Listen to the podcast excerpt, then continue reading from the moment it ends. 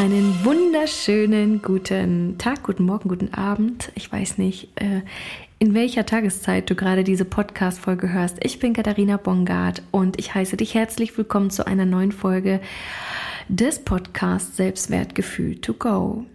Was hat dein Selbstwertgefühl mit deiner Beziehung zu tun, beziehungsweise, hm, beziehungsweise, wie kannst du durch dein Selbstwertgefühl deine Beziehung ähm, romantischer Natur, ich gehe jetzt auf romantische Beziehungen, also wenn du einen Partner hast, einen festen, mit dem du auch äh,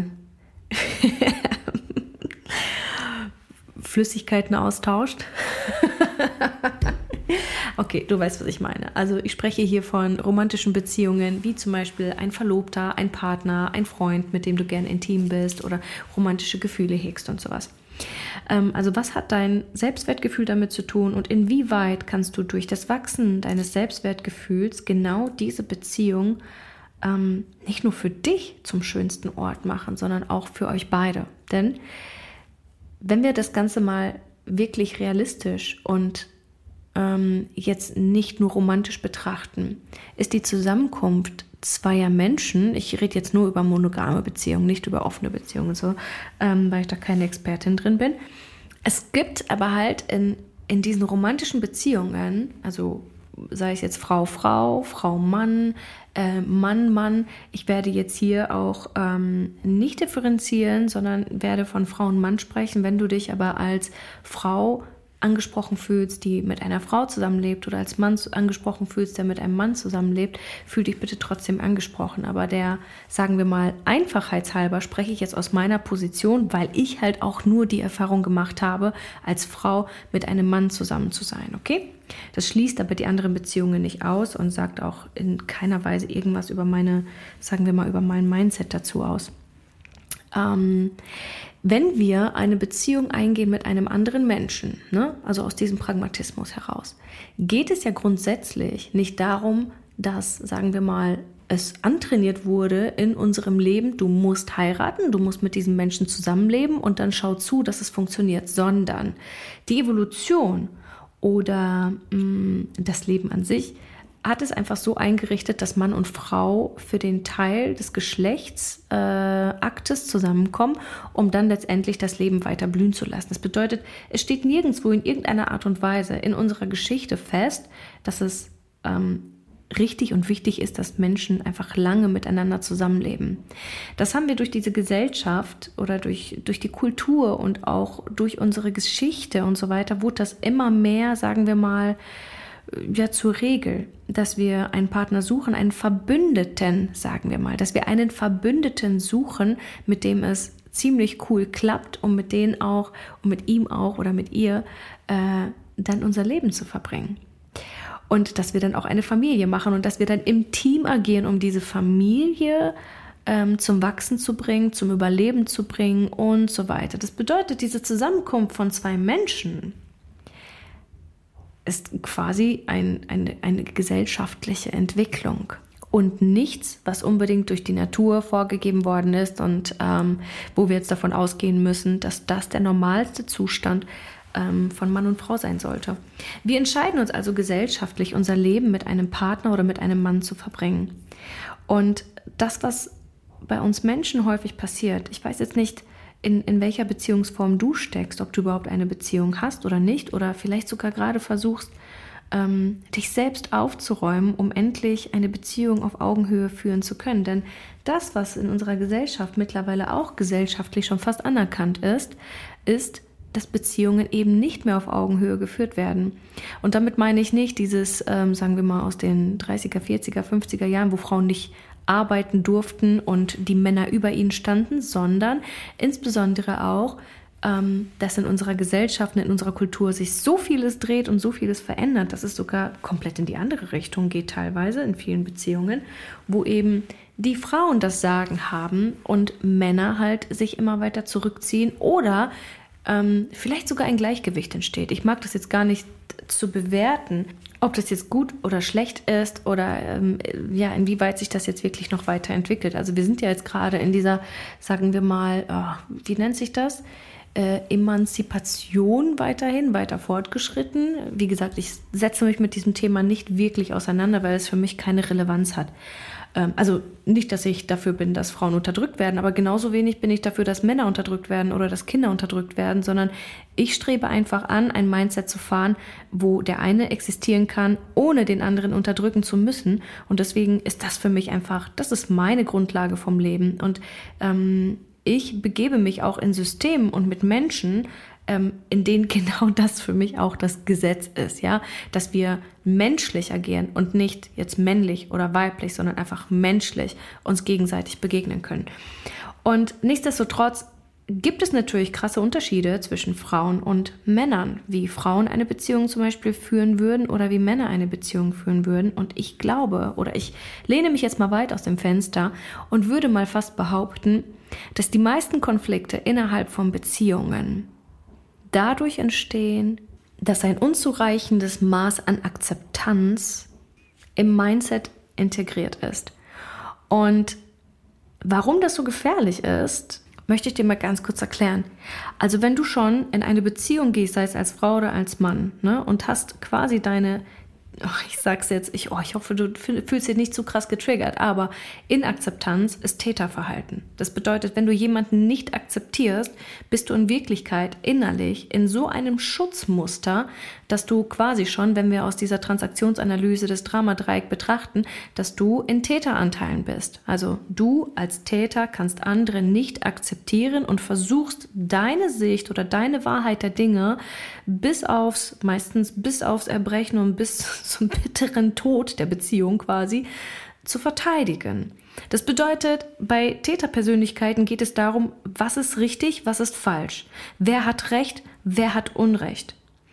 Ähm, und dieses Muster von, wir suchen jetzt mal nach, nach dem Gesetz oder nach den Regeln oder wir suchen jetzt nach dem, was wirklich richtig ist und falsch ist und wir müssen jetzt eine Einigung quasi finden, ähm, bringt halt einfach mit sich, dass meistens keine zwei Wahrheiten nebeneinander existieren dürfen.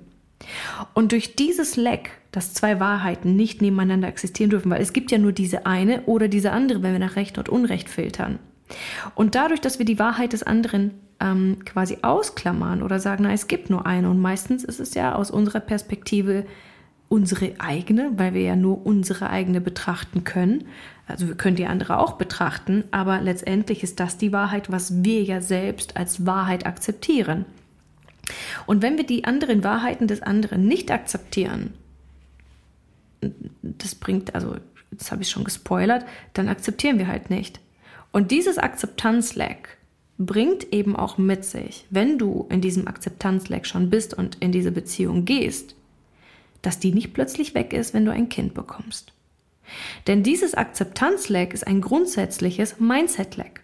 Und dieses Mindset-Leck wird dich natürlich auch dahingehend bringen, dass wenn du selbst Kinder bekommst oder Kinder hast, dass es dich nun mal dazu bringt, in diesen herausfordernden Situationen, wenn ein Kind dich herausfordert, und das passiert mit spätestens dem dritten Lebensjahr, dass du anfängst, nach richtig und falsch zu sortieren, dem Kind zu erklären, was richtig und falsch ist.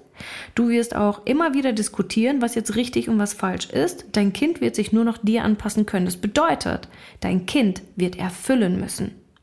Und diese Erwartungshaltung von dir, ja, wenn du jetzt in diesem Akzeptanzleck steckst, macht einfach ein so krasses Fass an zukünftiger Inakzeptanz und zukünftigen Lecks noch weiter auf.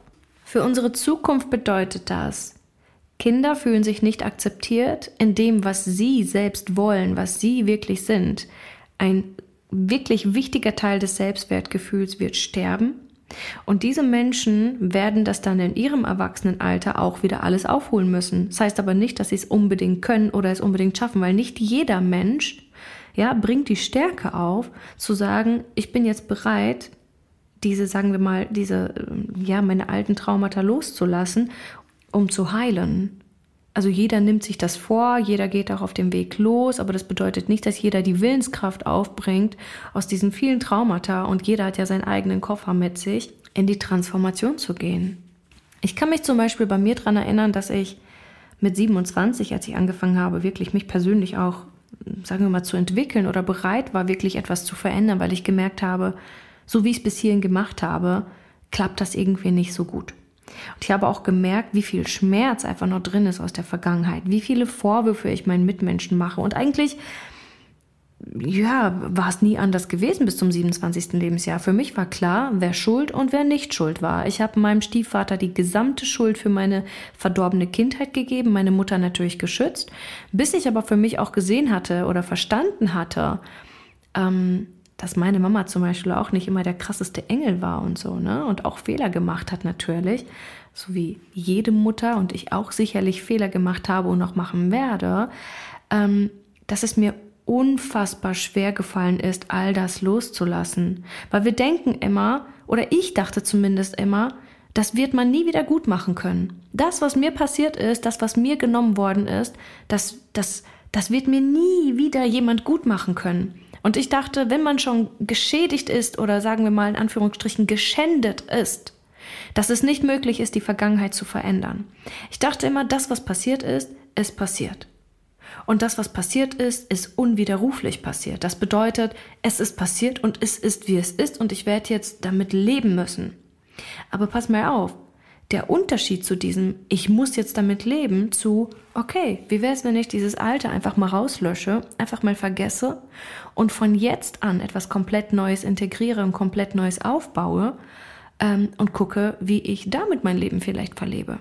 Und dazu sind die meisten Menschen, sagen wir mal, ich würde nicht sagen feige, ähm, sondern sie haben so große Angst davor, ihre Identität zu verlieren, dass sie diesen Weg gar nicht erst eingehen, sondern immer nur versuchen, mit der alten Persönlichkeit neue Muster so langsam zu integrieren, langsam zu integrieren und ähm, stoßen nach und nach einfach immer wieder an diesen Punkt, dass sie merken, oh mein Gott, ich entwickle mich so langsam.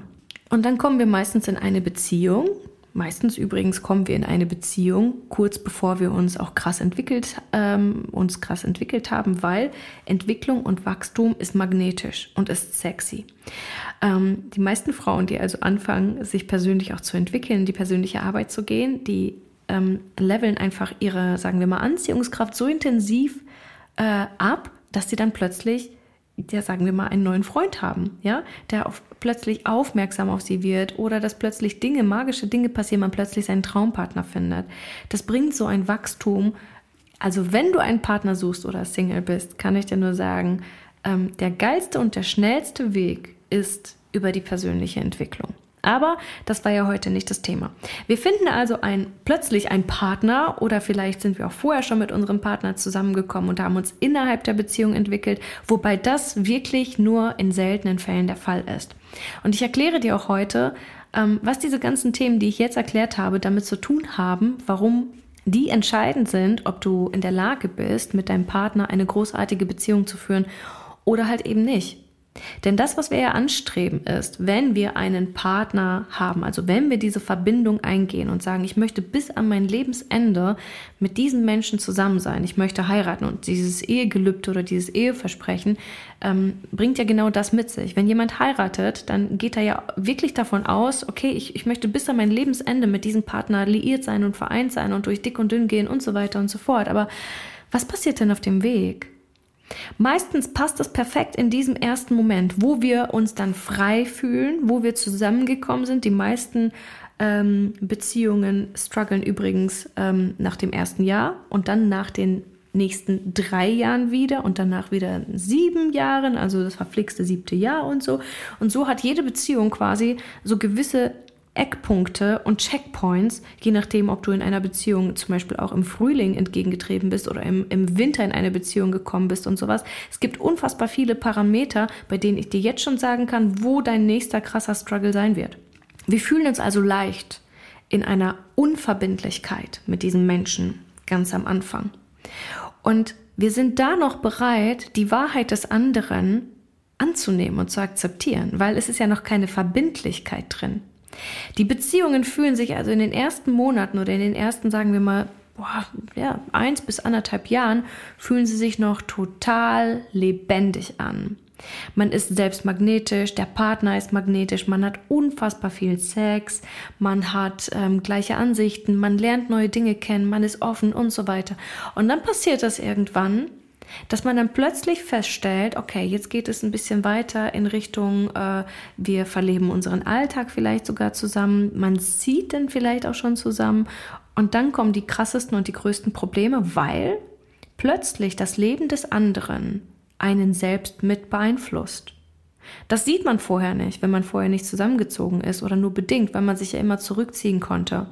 Aber plötzlich erkennt man dann an dem anderen Partner häufig Muster, bei dem man sich selbst überlegt, okay, schränkt das mein eigenes Leben jetzt ein oder nicht? Und man fängt an, Kompromisse zu schließen, weil man liebt ja diesen Partner, sonst würde man nicht mit ihm zusammenziehen. Man beginnt also Kompromisse zu schließen. Und das ist ja grundsätzlich erstmal nicht verkehrt und nicht falsch. Aber dann kommt ein nächster Step, beziehungsweise ein, also eine nächste Phase in dieser Beziehung, wo dann irgendjemand aus diesem Kompromiss, also einer von beiden, macht aus diesem Kompromiss eine Aufopferung. Kompromisse sind nur Kompromisse, wenn man sagt, okay, ich habe den Wert, aber ich bin bereit, diesen Wert ein kleines bisschen für dich zu verschieben. Aufopferung ist, ich habe den Wert, aber damit ich dich nicht verliere, werde ich mich deinem Wert fügen. Boom. Und hier entsteht etwas, was man einfach den Verfall deines Selbstwertgefühls gleichsetzen kann. Denn sobald du deinen Wert aufgibst für einen anderen, für jemand anderes, ist es Aufopferung und damit fühlt sich dein Selbstwertgefühl selbst bis auf das tiefste erniedrigt. Weil dein Selbstwertgefühl in dir, also dein, das, was du bist, ja, dein Ruf bei dir selbst, dein Selbstwertgefühl ist dein Ruf bei dir selbst. Ihm gerade gesagt worden ist, dass das, was du als Wert für diese Beziehung oder für diese Welt erachtest oder für dich gesetzt hast, ist weniger wert als das des anderen. Und das kann man auch quasi beschreiben als ähm, ein Kampf, der zwischen den beiden Paaren oder der zwischen diesen beiden Parteien stattfindet, weil der eine möchte ja das eine durchsetzen, der andere möchte das andere durchsetzen. Und entweder findet man einen Kompromiss, das für beide ziemlich cool ist, wo beide mit klarkommen, aber wie gesagt, wenn man dann schon in dieser absoluten Liebe für den anderen so weit drin ist, dass man bereit ist, für den anderen in Anführungsstrichen, pass auf, zu sterben oder für den anderen ähm, sich selbst aufzugeben, oder alles für den anderen zu geben, dann bist du schon in einer Abhängigkeit. Und natürlich neigst du dann auch eher dazu, etwas von dir quasi hm, aufzugeben oder beiseite zu lassen, um für den anderen da zu sein, zum Beispiel, ja, sich selbst aufzuopfern oder auch zu erwarten, dass, dass dein Partner sich für dich genauso aufopfert oder genau solche Opfer bringt, wie du sie bringst. Wie häufig haben wir diese Muster zum Beispiel, also ich war da früher absolut drin gefangen, in diesem, ich mache dir immer so tolle Geschenke und du machst dir nicht mal Gedanken. Ja? Das bedeutet, ich versuche meinen Wert, den ich als Wert habe, meinem Partner aufzuzwingen und ich habe ganz, ganz häufig damals auch diesen Satz gesagt, das macht man so in Beziehungen. So definieren wir doch Beziehungen. Ähm, und habe dann immer versucht zu argumentieren, auch warum das jetzt richtig ist, dass ich so handle, wie ich handle und dass mein Partner sich doch bitte dafür anpassen sollte. Und da ist ja diese Inakzeptanz oder dieses Täterverhalten quasi schon drin. Ja, wenn du denkst, dass das, was, wonach du lebst, dass deine Regeln die Regeln sind, die richtig sind, und die am wichtigsten sind, sagen wir, und dass die anderen sich fügen müssen. Also dein großer Kodex, dein Lebenskodex ist quasi die Bibel des Lebens, wo sich alle nachrichten müssen, weil es die perfekte Gerechtigkeit in deinem Kopf beinhaltet und so weiter. Dann ist da nicht mehr viel Platz für die Wahrheit anderer Menschen. Solange du versuchst, die Menschen um dich herum dazu zu bringen oder dazu zu zwingen, zu tun, was du für richtig erachtest. Und hier scheitern die meisten Beziehungen beziehungsweise werden einfach toxisch. Also in beide Parteien natürlich, ne? Wenn der eine verlangt, dass der andere so und so handeln muss, aber auch gleichzeitig, wenn der andere anfängt, Schritt für Schritt Dinge von sich aufzugeben. Was passiert also aus dieser ähm, vorangegangenen Autonomie, mit der wir in diese Beziehung gegangen sind? Es beginnt in eine Abhängigkeit abzurutschen und je nachdem, wessen, sagen wir, Willenskraft oder wessen äh, Mindset stärker ist und vielleicht sogar verbissener ist, nach den Regeln wird dann erstmal gespielt. Und dem anderen Partner lassen wir gar nichts anderes übrig, als entweder du fügst dich oder du bleibst alleine. Und um mal ein anderes Konzept vorzuschlagen, außerhalb von ähm, toxischen Abhängigkeitsverhältnissen, erlerne absolute Akzeptanz für deine Mitmenschen. Und damit meine ich nicht, dass du alles dulden musst. Damit meine ich nicht, dass du äh, mit allem einverstanden sein musst oder dass du die Regelwerke oder die Kodexe von anderen für dich annehmen musst. Akzeptanz heißt nicht, dass du Menschen jetzt lieben musst, auch wenn die Dinge tun, ähm, die du nicht tun würdest. Akzeptanz oder auch absolute Akzeptanz hat einfach nur damit zu tun, dass du in Erwägung ziehst oder grundsätzlich auch für dich akzeptierst, dass das, was andere Menschen für sich als Lebenswerk oder als Lebenskodex gesetzt haben, dass das für die Sinn ergibt. Und dass dein Regelwerk, egal wie klug das für dich scheint oder wie, ähm, sagen wir mal, wie am sinnigsten es für dich scheint, dass es genauso auch, sich genauso falsch also, dass es genauso in Anführungsstrichen falsch sein könnte wie das der anderen. Das heißt, es gibt gar nicht dieses, du bist jetzt richtig, du bist jetzt, ähm, keine Ahnung, ästhetisch perfekt oder du bist jetzt ähm, nach dem Regelwerk perfekt oder du bist Gerechtigkeit in Person oder sowas. Es gibt es nicht. Weil das Maß, das wir messen, ist immer subjektiv. Es ist immer subjektiv. Das Maß, das wir messen an das, was richtig und was falsch ist oder ob die Wahrheit eines anderen Menschen okay ist oder nicht, ist immer nur eine subjektive Wahrnehmung. Es gibt dort keine Lösung oder kein das ist richtig und nur das ist richtig oder das ist die Wahrheit und nur das ist die Wahrheit, weil wir betrachten immer nur aus unserem eigenen subjektiven Mind.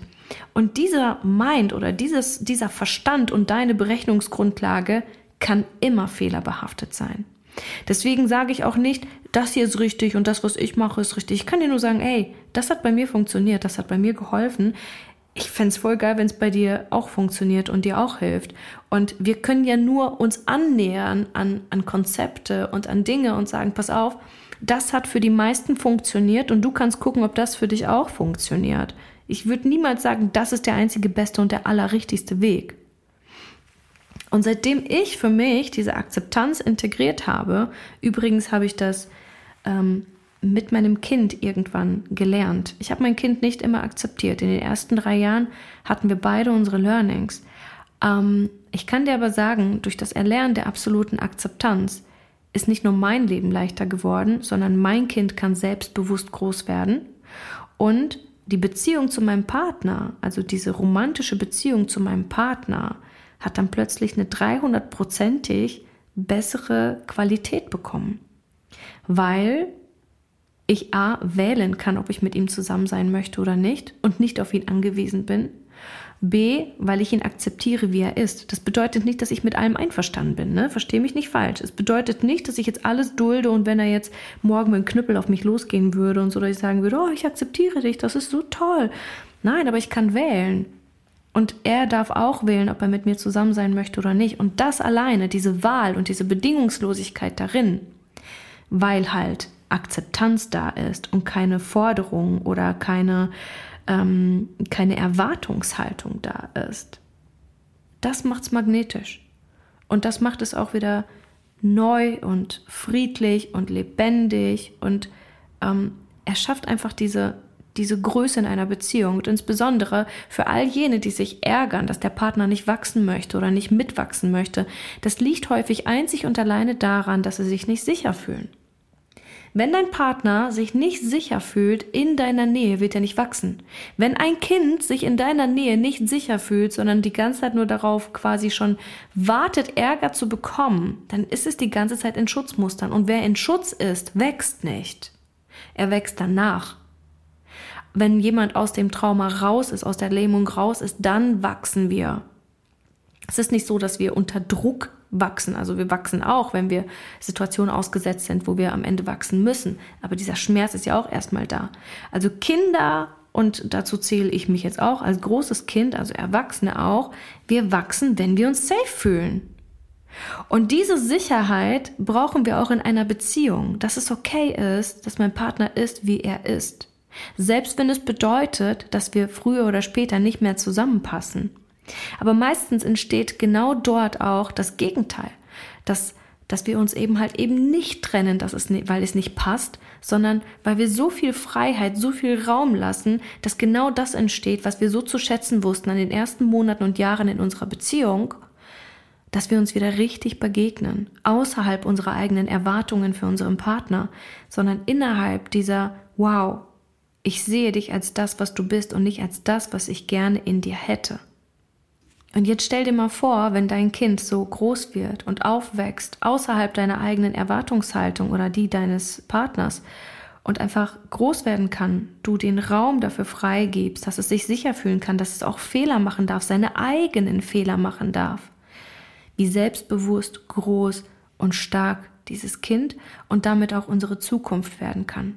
Stell dir einfach mal vor, was mit unserer Gesellschaft passieren würde, wenn wir anfangen, absolute Akzeptanz zu erlernen. Was für eine krasse Bereicherung das für die gesamte Zukunft unserer Welt wäre, für die Gewaltfreiheit auf unserer Welt. Kriege würden beendet werden, weil nicht mehr, keine Ahnung, Mangel oder so entsteht oder nicht mehr dieser ähm, ganze, ja, dieser ganze Schmand an, sagen wir mal, Machtkämpfen und sowas existieren würde, sondern weil wir einfach den anderen Menschen erkennen und die anderen Menschen erkennen und nicht mehr darum kämpfen müssen, jemand zu sein, etwas zu sein, etwas zu bekommen, sondern einfach aus diesem Pragmatismus und aus dieser Liebe heraus anfangen, ähm, uns allen gegenseitig zu begegnen. Das ist mein Anspruch. Und diesen Anspruch habe ich auch in meiner Beziehung zu Ares, in meiner Beziehung zu meinem Kind, also romantische Beziehungen und familiäre Beziehungen,